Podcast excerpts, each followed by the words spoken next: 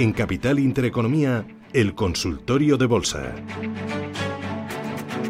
Consultorio de Bolsa con todos ustedes. Están invitados a participar 915 33 18 51. Si lo prefiere, 609 224 716. Hoy el consultorio lo hacemos con Sergio Ávila, que es analista de IG. Sergio, ¿qué tal? Buenos días. Hola, ¿qué tal, Susana? Buenos mm. días, muy bien. Oye, mirando al futuro más cercano, cuéntame, eh, soportes y resistencias en el IBEX 35, ¿en qué nos tenemos que fijar? Bueno, pues en el muy corto plazo para entraría tendríamos los 8.107 puntos, que la primera resistencia hoy la tenemos en los 8.198 y luego ya tendríamos los máximos de, del lunes en los 8.244. Parece que el IBEX 35, bueno, después de del cierre negativo que tuvimos en el día de ayer, ¿no? Final de mes, en el que hubo esos rebalanceos de, carteras, pues hoy ya de nuevo empieza el mes y empieza muy bien y, parece que bueno que todo hace apuntar a que a que vaya a seguir así, así que de momento muy muy positivo lo que estamos viendo hoy. Bueno, tenemos muchos oyentes, muchas cuestiones, Rubén, ¿por dónde empezamos? 533 1851, WhatsApp 609 24716. Empezamos por Estados Unidos. Nos pregunta Luis, eh, que nos manda un saludo desde la montaña palentina. Dice: opinión del analista sobre dos valores para entrar: Costco, del Nasdaq, nos da el ticker, COST, y Home Depot, del NISE. Pues vamos allá. Eh, vamos a empezar por Costco. Eh, si la pongo directamente. Costco Wholesale con el ticker COST. Bueno, pues es un valor eh, muy fuerte, un valor eh, muy positivo, en este caso, eh, pues esta compañía de, de venta al por menor, ¿no? de Estados Unidos. ¿Qué podemos decir? Pues yo diría simplemente que es un, que es un mantener. Eh, rompió resistencias en la zona de los 325 en su día. Eh, desde ahí no ha hecho nada más que dispararse. No hay ninguna pauta de giro. Sigue generando máximos crecientes. Eh, tiene soportes. El primer soporte lo tiene los 380 dólares. El siguiente los 361. Una compañía que se espera que crezca a un ritmo anual del 9% año tras año durante los próximos tres años y que pues eh, lo está haciendo lo está haciendo muy bien con una deuda pequeña, ¿no? Tiene una deuda del 40% sobre sus fondos propios, que no es una deuda demasiado elevada. Así que para mí sería un mantener perfectamente si pondría primer soporte o primer zona de stop en la zona de los 360. Es cierto que si no se si quiere entrar ahora, pues quizás ya esté un poco lejos de zonas de soportes importantes, porque la media a largo plazo pasa por el entorno de los 343, eh, con, lo cual, bueno, después de una subida tan eh, vertical que lleva acumulando desde los mínimos del mes de junio, pues eh, para entrar y posicionarse pues sería quizás mejor ver correcciones. Lleva un 33,67% de subida desde esos, desde esos niveles, ¿no? Pero para corto plazo, si se quiere entrar, pues eh, ajustando bastante el stop, ajustando bastante el riesgo, pues puede poner, se puede poner primer stop o primera zona de soporte los 380 y luego los 360. O sea que valor fuerte mantener. Y el siguiente valor que me has dicho, perdona, era... Home Depot. Ah, Home Depot, otro valor muy potente, en este caso de Estados Unidos, que te lo voy a comentar también. Pongo el gráfico para poder visualizarlo. Y bueno aquí lo que estamos viendo en Home es eh, una especie de consolidación en lateral. Ha dejado un soporte en la zona de los eh, 262,16 tiene una zona de máximos también por la parte superior pues eh, en el entorno de los 293 parece que está consolidando ahí. Es una compañía que también se espera que crezca a pesar de ser una compañía bastante pues madura, ¿no? Pues se espera que crezca en el entorno del 6,1% anual y que eh, pues tiene una salud financiera también eh, muy interesante, ¿no? Eh, aunque sí que es cierto que la deuda ha aumentado mucho, tiene una deuda bastante elevada, eh, sí que tiene buenos ratios financieros, pero la deuda es muy elevada, con lo cual aquí habría que tener un poquito más cuidado que en, que en Costco. Pero es un valor fuerte, alcista y que lo más probable es que continúe con la tendencia. Mientras no pierda los 262,16, para mí también sería, sería un mantener. Mm, venga, seguimos Ángeles. Nos pregunta, mm, dice que quiere preguntar al analista si piensa que Gamesa tiene recorrido para entrar hoy y sacar rentabilidad a corto plazo. Vamos a ver, porque Gamesa sí que es cierto que ha sido un valor de los más potentes del IBEX 35, que ha subido muchísimo. Para mí tenía un objetivo teórico potencial por segundo impulso alcista hasta la zona de los 28.94. Esto ya lo ha cumplido, ahora está cotizando en 29.74. Con lo cual, aquí a partir de aquí ya sí que habría que tener un poquito más de precaución, porque ha cumplido esos dos impulsos. El primero fue desde los mínimos de junio de 2012, que, no sé, que se disparó hasta los 20.80, luego una corrección a nivel Fibonacci eh, hacia el entorno del 61,8% y tras superar esos 20.80 marcaba ese objetivo los 28, con lo cual a partir de aquí pues ya es cierto que, podríamos pensar que ya, ya, ha cumplido los objetivos que se que pues, teóricamente debería de cumplir y que por tanto pues hay que ser más eh, precavido. Ahora mismo la zona de soportes pues eh, estaría en el entorno de los 23 con 23 con lo cual estaríamos bastante lejos de zonas de soportes. Es cierto, los indicadores técnicos también nos empiezan a mostrar algo de sobrecompra, con lo cual yo lo que haría aquí más bien, si no estuviese dentro, sería esperar a correcciones. Al final el mercado, en algún momento dado, cuando sube tanto un valor, pues eh, acaba por, por, corregir algo, por lo menos acercarse hacia la, hacia la zona de la media, que es donde uno pues puede entrar en mejor ratio de rentabilidad-riesgo. Así que si no está dentro, yo esperaría. Esperaría porque quizás ya el ratio de rentabilidad-riesgo posible si entramos aquí pues eh, sea muy muy pequeño y asumamos un riesgo demasiado amplio ¿no? con después de la fuerte subida vertical que ha tenido. Así que si se está dentro sería un mantener vigilando que no pierda los 26.66 y los 23,23 que sería el siguiente soporte. Si no se está dentro pues yo esperaría correcciones. Vamos al teléfono Bonifacio buenos días Hola, buenos días.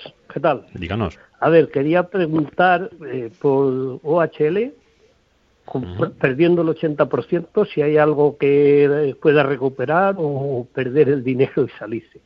Y por Banco Sabadell, las dos. Vale. ¿Sabadell cómo las tiene? Si es que las tiene. Mm, caras. Cuando la fusión con el BBV me pilló. O sea. Vale. OHL y Sabadell. Bonifacio, se le dice algo Sergio Ávila enseguida. Gracias por llamar. Vale. Bueno, pues en el caso de OHL sí que estamos viendo técnicamente una mejoría, es decir, si ha estado aguantando todo lo que ha, todo el chaparrón que ha venido aguantando, quizás ahora pues sea el momento de, de, aguantar un poquito más, porque es cierto que ha dejado una especie de doble suelo en el entorno de los 0,55-45, con lo cual eso teóricamente y técnicamente podría marcar un objetivo teórico potencial hacia el entorno de, un euro. Eh, con lo cual es cierto que tiene una resistencia intermedia en los 0,93 y luego tendría ese euro que sería la extensión de ese, de, ese doble suelo. Ha mejorado recientemente con las subidas que ha tenido desde el mes de noviembre, desde principios de noviembre. Eh, ahora ha tenido los últimos días cierta corrección, pero no ha perdido ningún soporte. El soporte más, eh, más cercano lo tienen los 0,6833, con lo cual mientras no pierda ese nivel, pues para mí yo creo que después de todo lo que ha aguantado, pues eh, ahora mismo ya sería eh, preferiblemente mantener. Si llega hacia la zona de los eh, del euro o la zona de los 0,94, pues ahí uno podría quizás plantearse la posibilidad de salirse, pues materializando cierta pérdida, pero menos de la que podría materializar ahora, ¿no? La situación actual. Como digo, después de que el día 6 de noviembre rompiese la media al alza y se haya puesto positiva, yo creo que la media pasaría a ser soporte, con lo cual eh, tiene visos de ligera recuperación. Es un valor que a mí no me, no me gusta, ¿no? En general, por todo lo que tiene, es un valor muy volátil, que pues eh, que, que, bueno pues que no lo está pasando muy bien eh, últimamente pero eh, tiene una deuda alta 144% de los fondos propios pero como decimos si estamos dentro pues ahora mismo no quizás no es el, el mejor momento para salir yo esperaría y en el caso de Sabadell que eh, se había visto beneficiada por eh, la noticia de la fusión con el BBVA, subió con fuerza desde los mínimos del viernes 30 de octubre, rompió los máximos entre mínimos porque había dejado ese mínimo en los 0,25, con lo cual al romper los 0,4210 teóricamente activaba una figura también de doble suelo con un objetivo potencial 0,59. Es cierto que luego la noticia de que no hay fusión, pues evidentemente le ha perjudicado con claridad. Lo que sí que se puede ver aquí es que de momento está intentando apoyarse en la zona de soporte de la media. Tendríamos un soporte primero en los 0,30 0, en los 30,8 céntimos.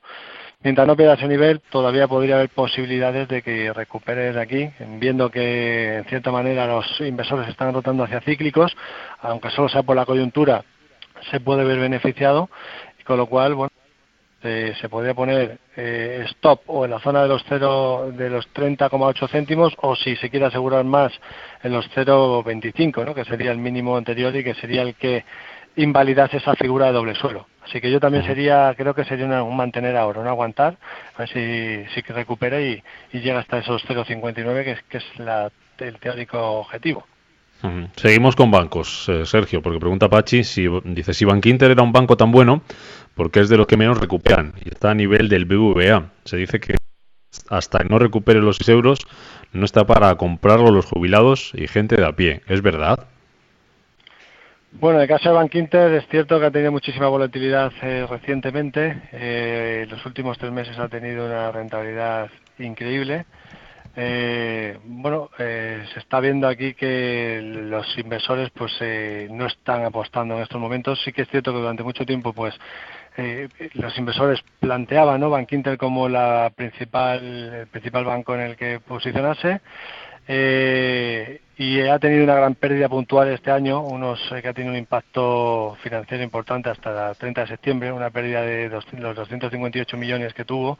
Eso no le, no, evidentemente no le ha beneficiado, le está costando a los inversores plantearse pues eh, posicionarse en el valor en estos momentos, pero sí que es cierto que está que podríamos decir que después de la última corrección que ha tenido, que ha dejado un mínimo en la zona de los 3,05, lo que estamos viendo ahora es una fase de mejora. Eh, la media de largo plazo pasaba por el entorno de los 4 euros, la ha superado al alza, de hecho ha actuado como soporte en el día de ayer, con lo cual eh, pues esto es un proceso un proceso de mejora después de haber cumplido eh, que en su momento dejó una especie de rango lateral lo rompió por la parte inferior y cumplió el objetivo de caída por esa extensión de ese rango y ahora pues lo que se podría plantear es eh, la siguiente posibilidad, es decir, después de haberse apoyado en esa zona de la media como soporte, pues lo que podríamos plantear es que si supera los 4.48, que parece ser que podría ser el escenario más probable, que se pueda ir hacia la zona de los 4.88 y a partir de ahí podría comenzar un proceso de mejora mayor.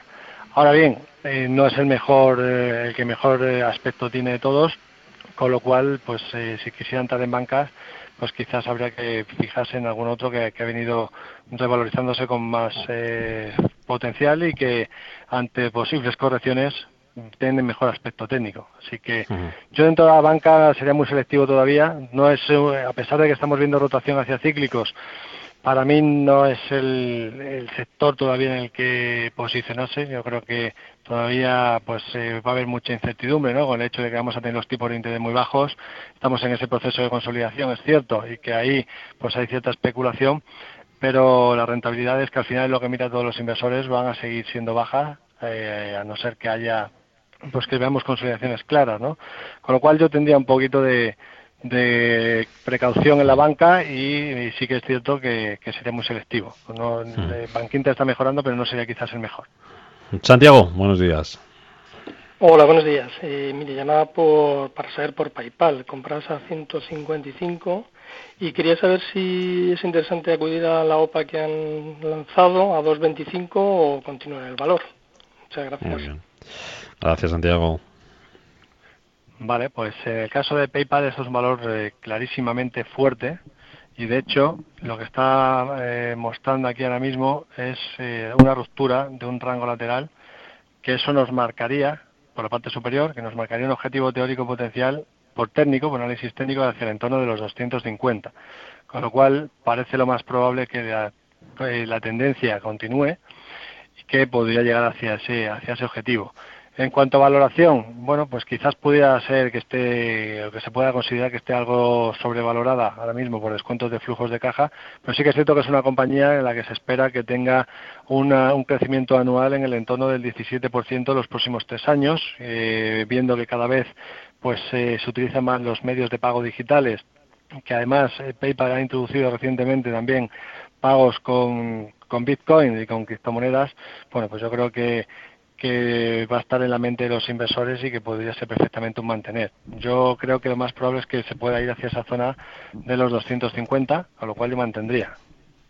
Vámonos a las noticias, Sergio, si te parece. Escuchamos el boletín informativo y a la vuelta seguimos un ratito más en este consultorio de bolsa. Recuerdo los teléfonos para que los que quieran llamar 915 33 1851, mensajes de texto o de audio al 609 224 716. A la vuelta, a la espera de más oyentes, Sergio, que tenemos ahí en, eh, lista de espera, en, eh, haciendo cola, eh, Luis Buitón, que nos preguntan oyendo a través del WhatsApp qué le pasó ayer que perdió más de un 2%. Le respondemos a la vuelta, ¿vale?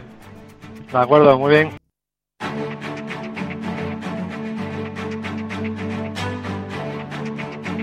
Capital Intereconomía, el consultorio. Recta final de este consultorio de bolsa. Hoy lo estamos haciendo con Sergio Ávila, analista de IG. Los teléfonos ya lo saben: 915331851, el WhatsApp 609-224-716. Eh, Sergio, teníamos pendiente Luis Buitón, que nos preguntaba un oyente antes del eh, boletín eh, que le gustaría saber sobre el cierre de ayer de Luis Buitón, donde perdió más de un 2%. ¿A qué puede ser debido? Cuéntanos también cómo está simplemente, Simplemente por lo que estoy, por lo que está viendo, lo único que, hubo pues es una ligera caída que tampoco es demasiado importante, una ligera caída por sobrecompra acumulada que lleva acumulando una sobrecompra importante. Desde el día 28 de octubre ha llegado a subir un 26%, con lo cual pues se ha disparado en los últimos meses y esto pues le ha provocado que, que, bueno pues que acumule una cierta sobrecompra. Pero vamos es un valor eh, potente alcista que no hay tampoco ninguna señal de pauta de giro. Eh, está es un valor alcista en el corto en el medio y en el largo plazo. De hecho eh, tiene muchísima calidad ¿no? en plena pandemia en plena crisis pues está comprando a la compañía eh, Tiffany's con lo cual bueno pues puede añadir otro otra marca otra firma a su eh, pues a su cartera de firmas así que a mí me parece un valor que es eh, perfectamente valor a mantener con unos ratios financieros brutales una compañía que tiene un margen neto del 10%, con unos, eh, una rentabilidad de la inversión anual del último año del 12,74, rentabilidad de los fondos propios del 6,43 y bueno, tiene una deuda, eso sí, del 100% de los fondos propios, pero que es una compañía rentable y, y potente. Así que como no ha dado ninguna señal tampoco, ninguna pauta de giro y podríamos decir que en el largo plazo yo creo que tiene activada también una, una figura por segundo impulso alcista que nos marcaría un objetivo en 588 euros, que está todavía bastante lejos de los niveles actuales, pues yo creo que podría ser un mantener perfectamente en cartera y dejar y dejar que llegue, que, siga con su con su tono positivo, ¿no? Así que bueno, pues eh, ligera corrección ayer, pero es normal, ¿no? Después de una subida tan fuerte. Vamos con un mensaje de audio. Hola, buenos días. Mi pregunta para el analista es sobre Resol compradas a 8.25 y Mafre compradas a 1.60. Quería saber la evolución de estas acciones, soportes y resistencias. Muchas gracias, buenos días. Vamos con el Sergio. Perfecto. Bueno, pues en el caso de, Repsol eh, estamos viendo que está mejorando evidentemente con esta rotación hacia la zona de los, eh, de los cíclicos. Es cierto que hoy bueno, pues eh, RBC ha bajado el precio objetivo, o no ha bajado el precio objetivo, sino que ha bajado su recomendación de sobreponderar a mantener. Eh, el precio objetivo lo ha marcado en 9.50. Bueno, pues eh, ahora lo que está haciendo es, ha entrado una pequeña fase correctiva desde, desde que llegó el 25 de noviembre a los, a los máximos de los 8.97. Ah, hoy está recuperándose, con lo cual incluso podría estar dejando una vela envolvente envolvente alcista, envolviendo la vela anterior, la que nos dejó ayer, y es un valor que está mejorando. A mí me hubiese gustado más ver alguna corrección hacia el entorno de los 7,47 para pensar que a partir de ahí pues eh, poderse posicionar con un mejor timing, ¿no? con un mejor eh, punto de entrada. Pero yo creo que lo más probable es que a partir de aquí trate de mejorar el valor. Eh, es cierto que tiene resistencia a los 9.43, que sería la primera zona a vigilar, y si superase ese nivel, sí que nos dejaría una eh, especie de divergencia alcista que nos podría llevar hacia la zona de los 13.50, ¿no? que eran casi los máximos que, vimos en, enero. Así que de momento mejorando, soporte que no podría perder, que no debe perder, lo tiene en la zona de los 6.90, mientras no pierda esos niveles, pues lo más normal sería que, mejore. Y el otro valor que me ha dicho era Mafre, ¿verdad? Para poder echar un vistazo pues le echamos un vistazo a Mafre. Y Mafre mejorando también, como decimos, parte de cíclicos, eh, en este caso, y al igual que la banca, pues estamos viendo cierta mejoría importante, pues lo mismo vemos también en el sector seguros. Eh, de momento, pues se ha dejado una especie de suelo en los 1.25, se confirma un doble suelo si superase los 1,83, con lo cual eso sería una muy buena noticia en el futuro si lo hace. Me parece que desde aquí lo más probable es que continúe con el movimiento, con lo cual, bueno, a pesar de que no haya roto todavía esa resistencia de los 1,83, eh, creo que desde aquí, después de haber eh, superado la media eh, que se ha puesto positiva y que empieza a ser un síntoma de que, ya empieza a entrar interés comprador en este valor, pues eh, me parece que puede ser un valor perfectamente en el que uno se pueda ir empezando subiendo para trading y que si rompe los máximos pues sería mantener después hacia la zona de los 2.43. Así que mejorando mucho, zona de soporte 1.48. Vale. Juan, buenos días. Sí, hola, buenos días. Felicidades por el programa. Quería consultar sobre... Uy, se nos ha ido, se nos ha ido Juan. Eh, sí, que te tengo por ahí a ti, ¿verdad? Sí, sí, yo estoy aquí. Vale, pues te, mm, lo que recuperamos a Juan, vamos con algún mensaje de texto, por ejemplo. Eh, vamos a ver, eh, Luis ya no lo contestaban. A Plus y Fluidra, y Fluidra. Nos pregunta un oyente si le podemos analizar estos dos valores, estos dos valores, A Plus y Fluidra, para entrar. Vale, en el caso de Fluidra me gusta mucho lo que ha hecho recientemente. Ha roto un canal por la parte superior, uno de los valores que, empezó a mejorar durante toda la pandemia, eh, que tiene, podríamos decir incluso que tiene también pues eh, objetivos de subida por eh, segundos impulsos. el objetivo teórico podría estar en el entorno de los 19.56. Es cierto que está bastante cerca de ese nivel, pero con la superación del último canal que ha generado que generó desde los mínimos de abril, eh, rompiendo el pasado viernes, día 20, eh, la zona de los 17,94, bueno, pues eh, nos marca un objetivo adicional, aparte de esos 19,56, hacia el entorno de los 20,70. Con lo cual, bueno, pues podría tener ese recorrido, primer soporte en el entorno de los 17,52. Así que me gusta en el corto, en el medio y en el largo plazo, valor alcista y fuerte. Y en el auto más dicho a Plus, ¿verdad? pues vamos allá echamos un vistazo a Plus, que también está mejorando mucho.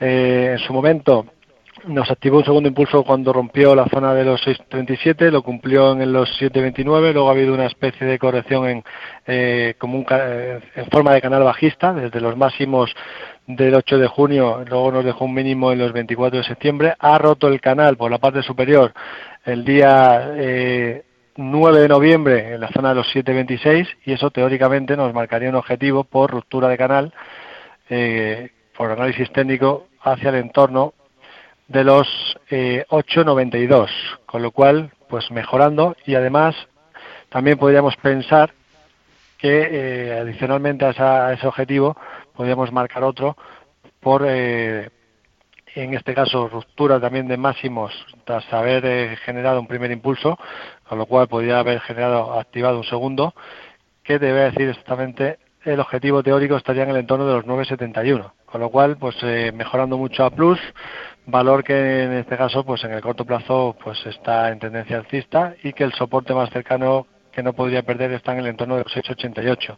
Mientras no pierda esos niveles, lo más eh, probable que es que continúe con el movimiento. Eso sería mm. el escenario que, barajo como principal. Mm, venga, vamos a recuperar la llamada que teníamos, hemos pedido con Juan. Juan, buenos días. Juan. Bueno, nos está costando localizar a Juan. A ver si estos tres minutitos que nos queda nos puede decir algo. Vámonos hasta Soria. Manuel nos pregunta, eh, Sergio, eh, quisiera saber el grupo Prisa, soporte, resistencias y si tiene recorrido.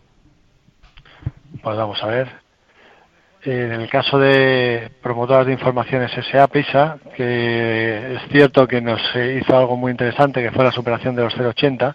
Ahí empezó a generar realmente máximos crecientes. De momento eh, están en esa fase ¿no? de si vende parte del negocio, en la parte de la, radio y, el periódico. Eh, todavía está todo el mundo pendiente de eso. Eh, parece que lo más probable es que mientras no pierda los 0,66, eh, tiene otro soporte también un poquito más arriba, en el entorno de los 0,72, mientras no pierda esos niveles, pues seguimos estando en una sucesión de mínimos crecientes, con lo cual lo más probable sería la continuación de la tendencia. Así que ciertamente yo creo que lo que, está mejorando y que en teoría lo, más normal sería que continuase. Aunque habría que fijarse, como digo, en la zona de los 0,66 que no pierda ese nivel. Venga, y última llamada con Luis. ¿Qué tal, Luis? Buenos días. Hola, buenos días. Me gustaría preguntarle al, al analista que acciona al pasar el 105, mm, que decían que era un, un soporte fuerte, si le parece que continuará hoy, veo que está bajando, pero a ver si le parece que, que tirará más arriba. Muchas gracias. Gracias. Pues con Acciona nos vamos. Pues venga, muy rápidamente. En caso de acciones me gusta mucho la recuperación que está teniendo porque está confirmando pues un doble suelo que había marcado en los 75-18. Eso es muy interesante. De hecho, además, con la última fase correctiva que tuvo en, en, en, en un canal bajista, ha roto, rompió eh, la zona de los 96-05 y eso marcaba un objetivo teórico hacia el entorno de los 107,45, pero es que adicionalmente tendría activado también una eh, un segundo impulso alcista con objetivo 115-39, con lo cual sería un mantener a pesar de la corrección de hoy y que pudiera, incluso si hay algo de corrección en los próximos días, que pudiera haber, lo más normal sería que finalmente terminase por cumplir ese objetivo, con lo cual para mí sería un mantener. Pues hasta aquí llegamos hoy. Sergio Ávila, analista de IG, gracias en nombre de los oyentes, como siempre, por este consultorio, por tus respuestas a sus dudas. Gracias, Sergio. Gracias. Hasta otra. Muchas gracias. Un saludo a todos. Hasta pronto. Bye.